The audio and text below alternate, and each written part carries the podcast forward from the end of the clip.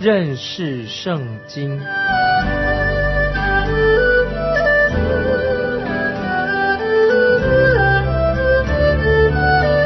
认识上帝的话，把上帝的话带到全世界。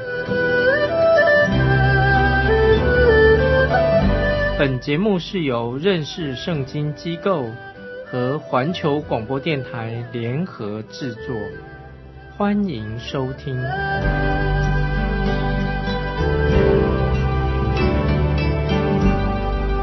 亲爱的听众朋友，你好，我们又在空中见面了。欢迎你收听认识圣经，我是麦基牧师。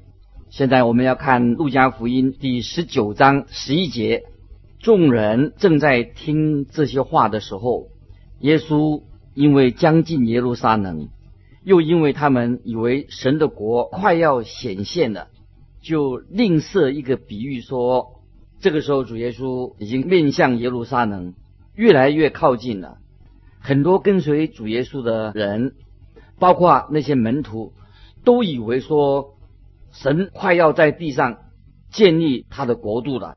认为神的国度、神的国就要降临了，但是他们不知道主耶稣却是要往耶路撒冷去受死、钉十字架。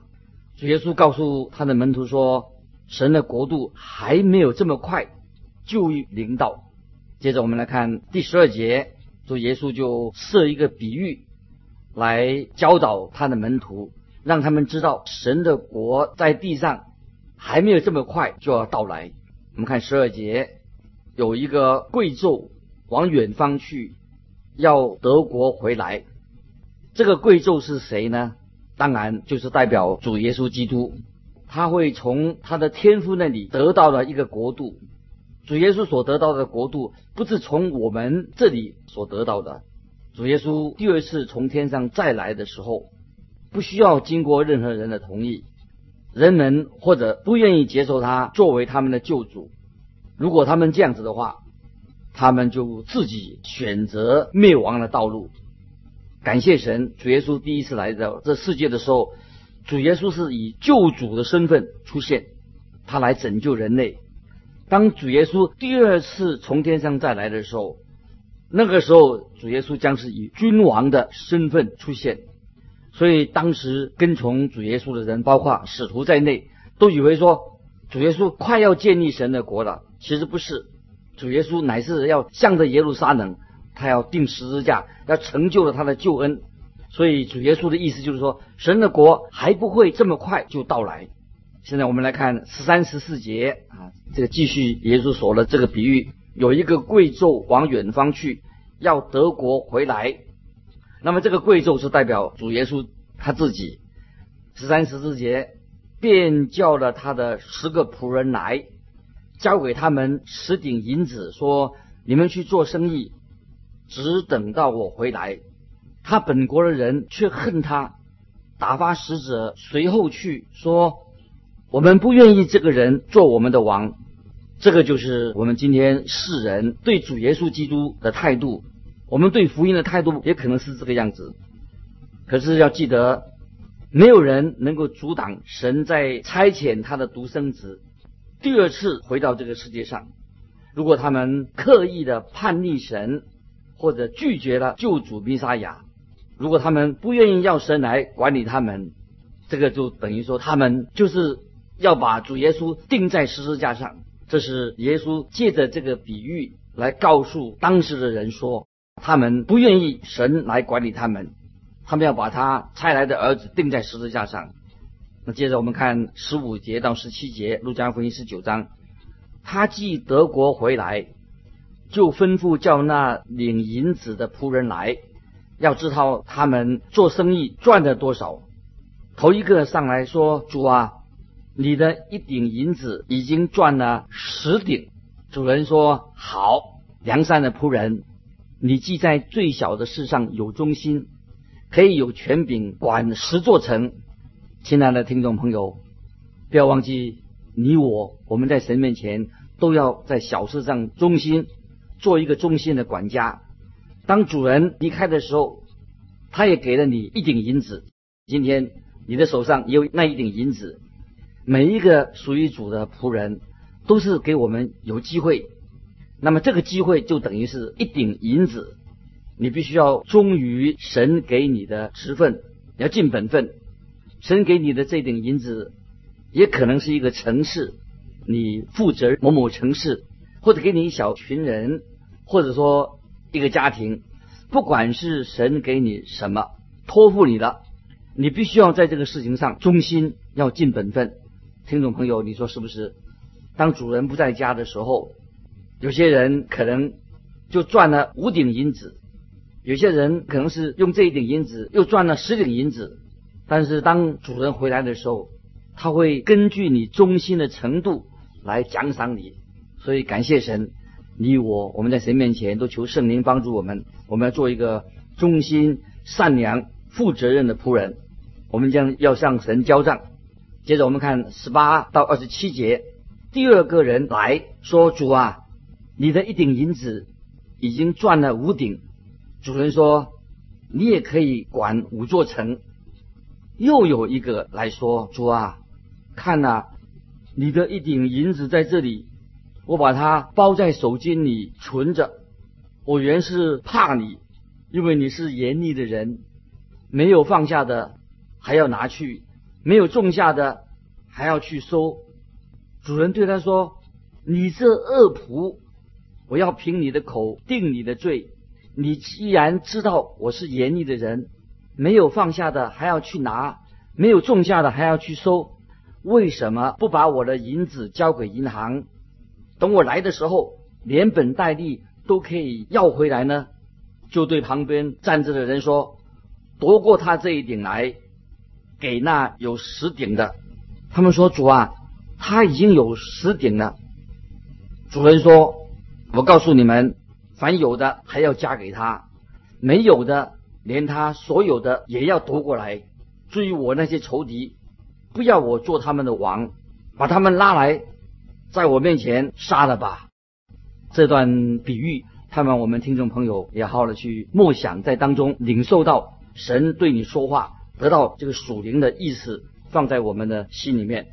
当主耶稣再回来的时候，他是要按照这些人的忠诚度，是不是忠心，来奖赏他们。你看，今天我们做一个基督徒，我们信主了，我们一定要做一个忠心的仆人。听众朋友，这是非常重要的。你要把这段主耶稣所做的这个比喻啊，放在你的心里面，要做一个忠心、负责任的一个基督徒。接着我们看第二十八节，耶稣说完了这话，就在前面走上耶路撒冷去。主耶稣继续面向着耶路撒冷走去。主耶稣不久要将他的自己就交在他的仇敌的手中，在圣经里面四本福音书把它合起来，会呈现一个很完整的一个图画。这个图画啊，就是说什么呢？就说到关于主耶稣很荣耀的胜利的进入耶路撒冷城。在这个四本福音书里面，我们如果把它凑在一起的时候，我们就会得到一个很清楚的一个结论：主耶稣一共进去耶路撒冷有进有三次进到耶路撒冷，每一天一天进了一次。主耶稣是分着三天的时间进到耶路撒冷这个城里面。第一次是在星期六啊，就是安息日，主耶稣就进去，在这一天里面，在圣殿里面啊，没有兑换银钱的人，主耶稣就在耶路撒冷绕了一圈，他就离开了。在马可福音第十一章十一节说到，耶稣进了耶路撒冷，入了圣殿，周围看了各样的物件，天色已晚，就和十二个门徒出城往伯大尼去了。那这是主耶稣第一次进到耶路撒冷。啊，这是主耶稣是以祭司的身份进到城里面。接着，我们看到主耶稣第二次就是在星期天，就是主日七日的第一日，主耶稣啊进到耶路撒冷城。根据马太福音二十一章十二到三十一节的记载，结束那个时候就在圣殿里面就看见兑换银钱的人在那里啊，有些人在那里换钱。主耶稣心里看到就很生气，主耶稣就进行洁净圣殿的工作。那么这个时候，主耶稣是以君王的身份进到耶路撒冷。接着是第三次，就是在星期一，就是七日的第二天，耶稣又进到耶路撒冷城。那么这个是记载在路加福音，今天我们所要看到的十九章四十一节到四十四节。主耶稣这一次。星期一就七日的第二日进到耶路撒冷的时候啊，耶稣看见这个耶路撒冷城的时候啊，耶稣就为这个耶路撒冷城掉下眼泪，耶稣在哀哭。当主耶稣进入圣殿以后，主耶稣也在圣殿里面教训人，也医治人的病。那么这是主耶稣以先知的身份进到啊耶路撒冷城啊，这是四十七、四十八节。所以我们看到。主耶稣曾经有三次分着三天来进入耶路撒冷城，来证明主耶稣啊他是救主的身份。接着我们来看路加福音十九章二十九节到三十四节，将近伯奇法和伯大尼，在一座山名叫橄榄山那里，就打发两个门徒说。你们往对面村子里去，进去的时候必看见一批驴驹拴在那里，是从来没有人骑过的，可以解开牵来。若有人问为什么解它，你们就说主要用它。打发的人去了，所遇见的正如耶稣所说的。他们解驴驹的时候，主人问他们说：“解驴驹。”做什么？他们说主要用它。我自己看不出啊，这件事情有人说是一个神机啊，很多人是这样想啊。我是我是觉得这个不是什么特别的神机，我相信这是一个很正常、很自然的一个状况。也许我们的啊主耶稣他先前已经去过耶路撒冷的时候，他跟他的朋友已经把这个事情安排好了。等他下一次进城的时候，如果耶稣需要用这些驴驹的时候，他的朋友就同意在月节的时候就让主耶稣使用啊这些驴驹这些动物。那么这个动物的主人呢，也是正等着主耶稣来，所以就把这个驴驹就拴在这个门外，等他来拿这个驴驹来使用。主耶稣就告诉他的门徒说：“如果有人问你的话。”就说是主耶稣是主差派他们来拿的，这段的经文的重点是在哪里的？就是说明主耶稣的权柄，说主要用它啊，主耶稣对你我都是有权柄的啊，我要使用啊这个驴驹。接着我们看三十五节到三十八节，他们牵到耶稣那里，把自己的衣服搭在上面。扶着耶稣骑上走的时候，众人把衣服铺在路上，将近耶路撒冷，正下橄榄山的时候，众门徒因所见过的一切异能，都欢乐起来，大声赞美神，说：“奉主名来的王是应当称颂的啊！”这个说的很好，“奉主名来的王是应当称颂的，在天上有和平，在至高之处。”有荣光，这是他们就欢声大声的赞美神啊！这个说的很好，奉主名来的王是应当称颂的，在天上有和平，在至高之处有荣光。这个时候群众并不晓得整个的行动的真正的意义在哪里。我们知道几天之后，这些同样的群众他们会大声的喊着说，对着耶稣说：“定他十字架，定他十字架。”所以这些群众也是很善变的，即使是门徒，也是到后来他们才明白这个意义。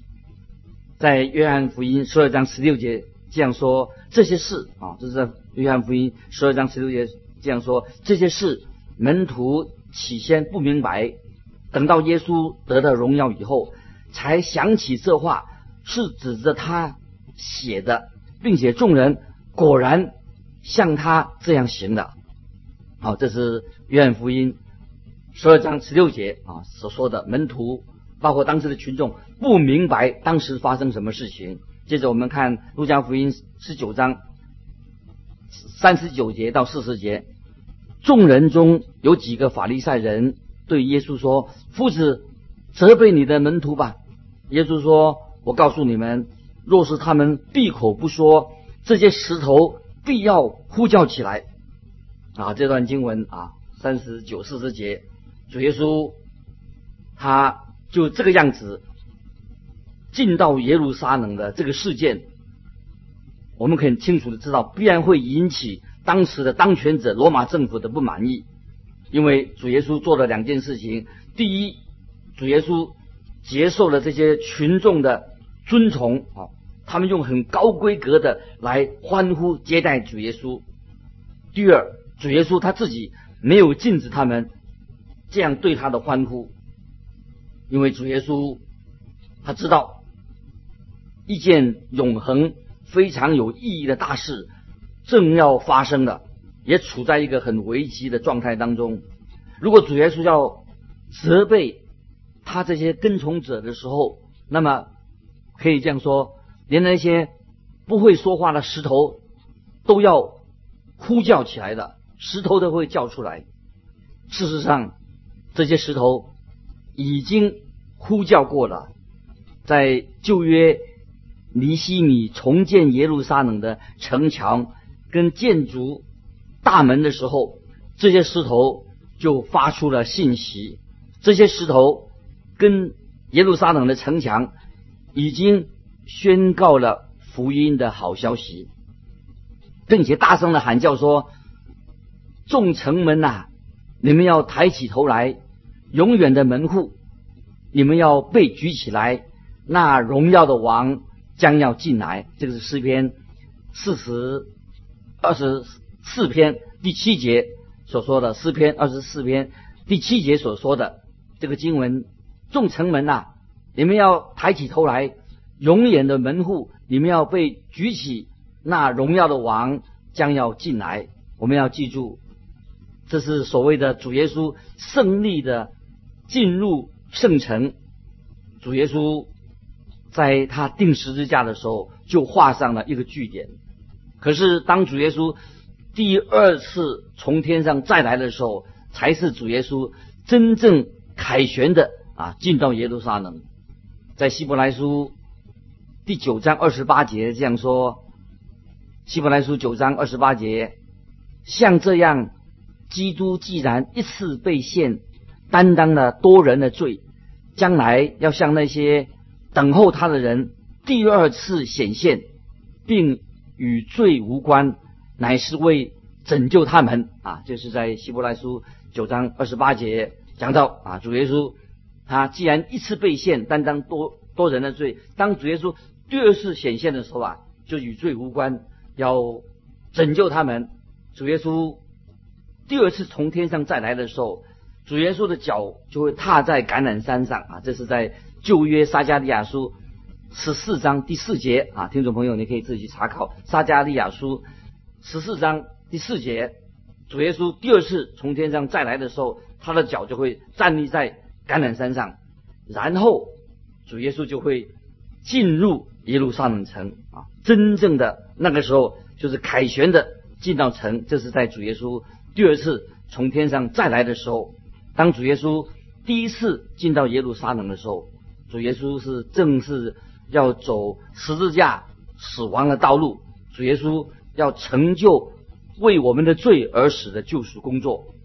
我们看见主耶稣的定十字架，第三天复活，就是让救恩就领导我们世人。感谢主啊！主耶稣所做的工作。接着我们看第四十一、四十二节，耶稣快到耶路撒冷，看见城，他就为他哀哭说。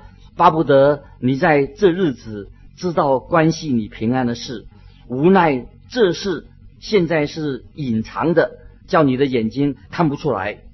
亲爱的听众朋友，许多福音的奥秘，要将要发生的事情，许多事情仍然是隐藏的，人的眼睛是看不到的，看不出来的。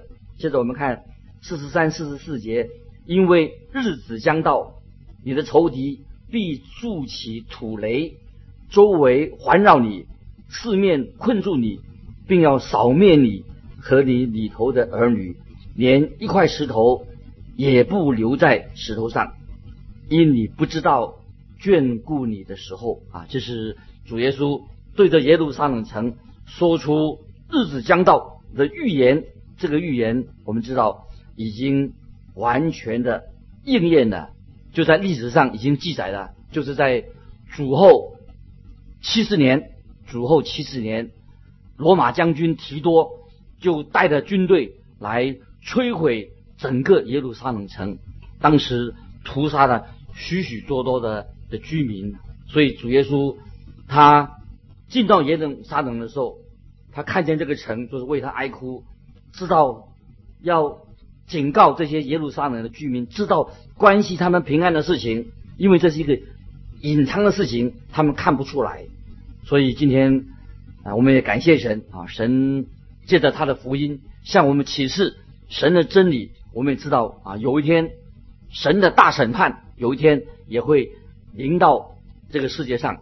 啊，今天啊，我们也不知道明日将如何。感谢神，我们的生命、动作、存留都在主耶稣的手里面。特别我们信徒应该啊，非常很安心的面对啊，我们信主的人知道该如何行。接着我们看路加福音十九章四十五到四十八节，耶稣进了店，赶出里头做买卖的人，对他们说。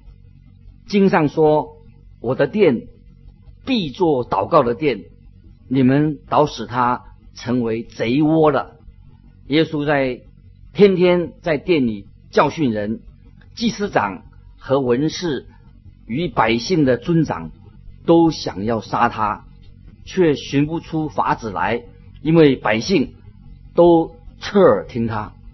我们看见当时的文士、祭司长。还有百姓的尊长，他们实在非常的悲哀，竟然把神的殿，一个祷告的殿，使他变成了贼窝了。所以主耶稣在圣殿里面教训人的时候，他们不愿意听主耶稣对他们的警告。感谢神，圣经也说，因为百姓都侧耳听他，可是这些官长、祭司长、文士这些尊长却要想要。啊！杀害我们的救主耶稣，感谢神。我们在说，当我们主耶稣第二次再洁净圣殿的时候，耶稣的语气是非常的严厉，因为主耶稣这次的行动正式的，他要在地上服侍耶稣基督的服侍已经画下了一个句点。所以我们看到啊，这段经文啊，让我们知道啊，主耶稣看见当时的圣殿，许多人。把神的圣殿居然变成贼窝的，所以主耶稣就把神的信息在殿里面天天教训人。感谢神，我们看见这些百姓就回应啊神的话。今天我们听众朋友不晓得你看到路加福音十九章这段经文里面，你心里面有什么感想？我要所提出来的就是说，今天主耶稣。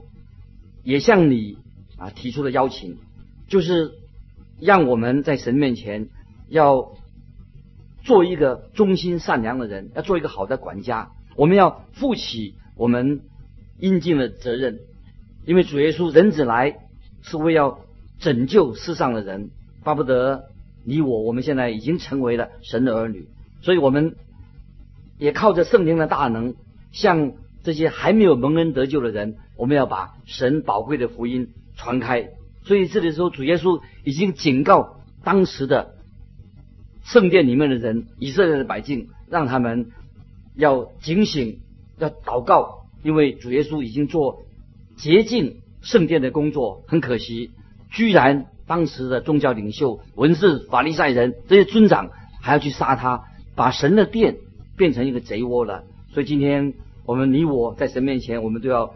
啊，做一个干净的人，我们要跟耶稣同心也跟他同工，跟耶稣同死、同埋葬、同复活，让我们一举一动要有新生的样式。